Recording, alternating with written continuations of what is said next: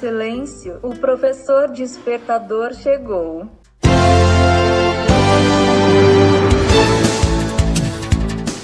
Olá, eu sou o professor Diante Vasconcelos e estou aqui para mais um podcast.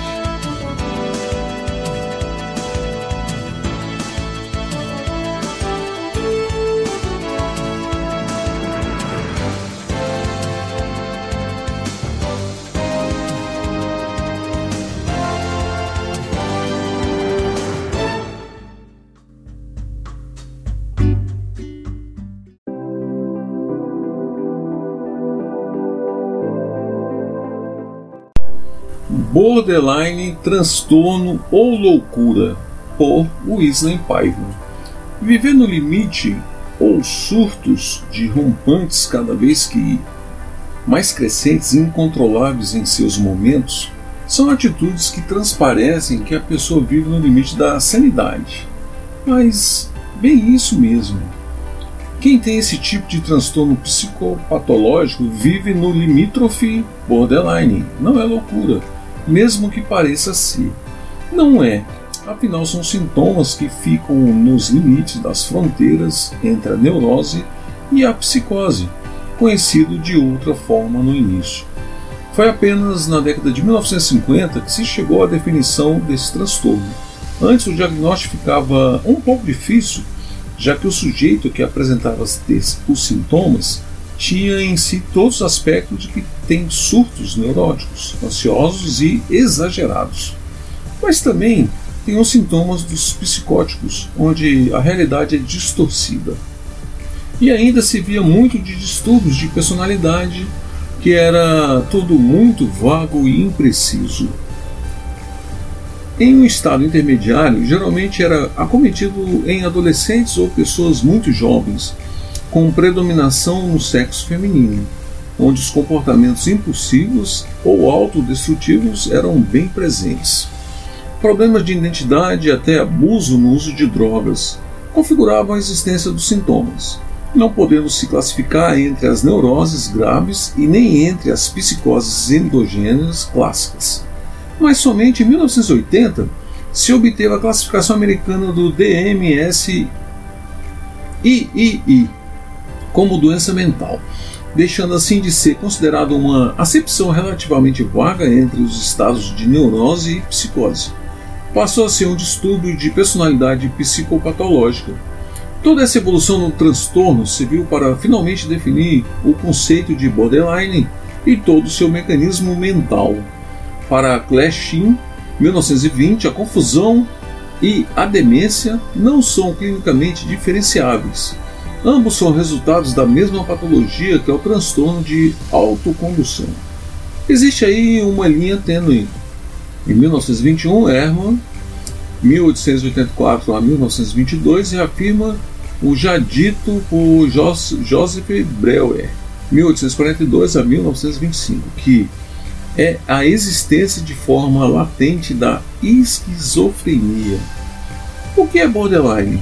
O transtorno de personalidade borderline também é conhecido como transtorno de personalidade limítrofe fronteiriço. É algo que está no limite e ou é incerto. Foi descoberto pela psicanálise. As pessoas com esses sintomas de transtorno podem sofrer mudanças repetidas de humor.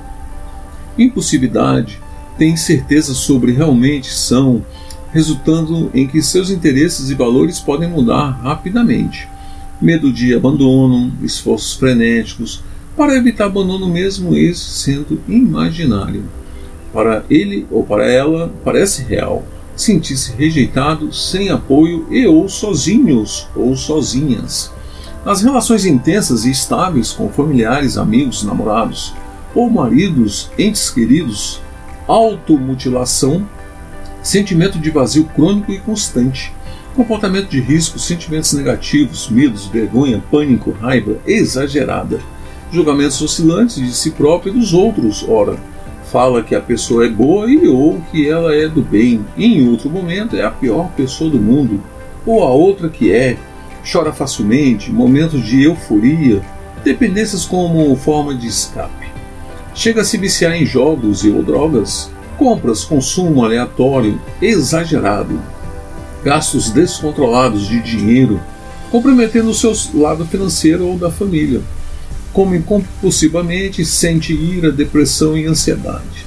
Sintomas espoletados para eventos aparentemente normais.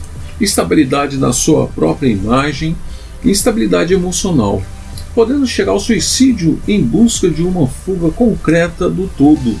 Muitas vezes é confundida com transtorno bipolar ou esquizofrenia, mas a duração e a intensidade são muito diferentes. As possíveis causas.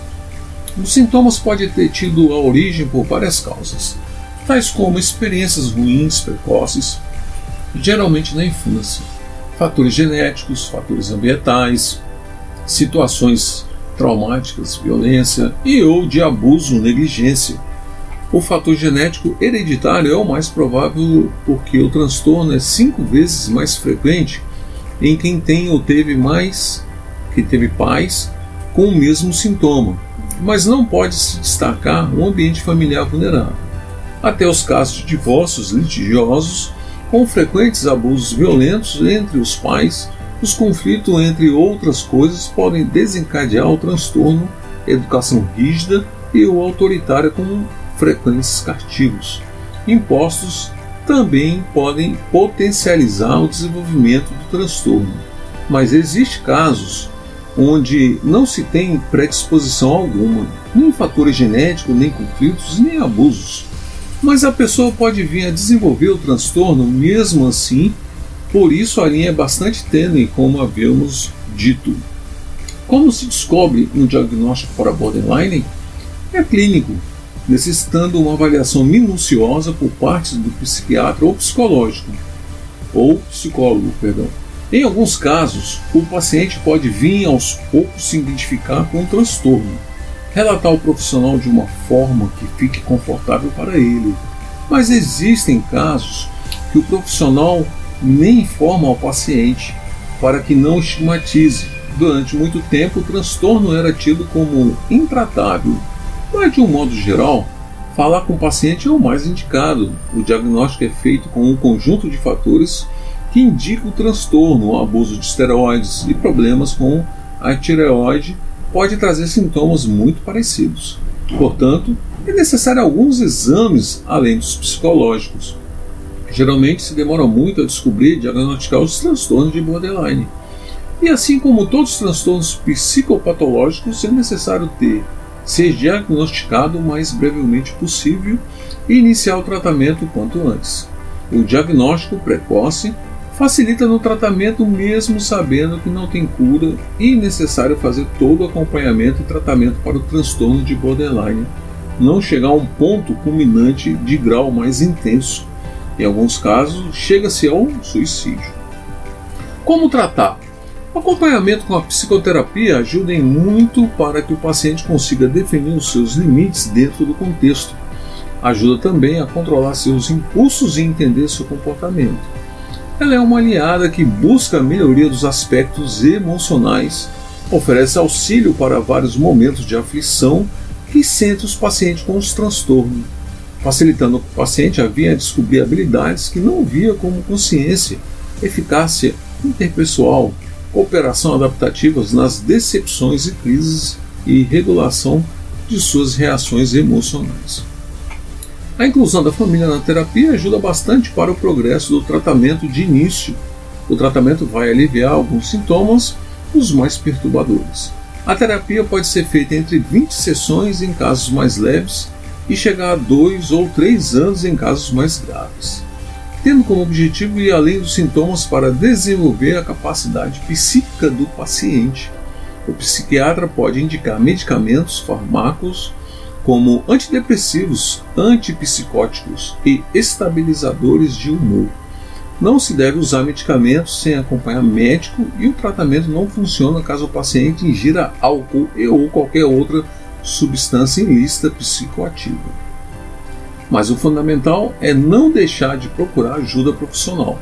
Segundo a OMS, estima que 6% da população mundial sofra de transtorno de borderline, não tendo uma estimativa real sobre o transtorno no Brasil em termos de porcentagem da população. mas algumas pesquisas da Associação Brasileira de Psiquiatria, ABP, informam que 10% das pessoas diagnosticadas com sintomas cometem suicídio. Por Wesley Paiva, escritor, poeta, compositor, músico e discente de psicologia. Essa matéria foi publicada na revista Carreiras TI no mês de maio de 2021. Diretamente de nossos estúdios, Rádio Web Carreiras TI, a rádio que toca tecnologia, e também para o podcast O Professor Despertar.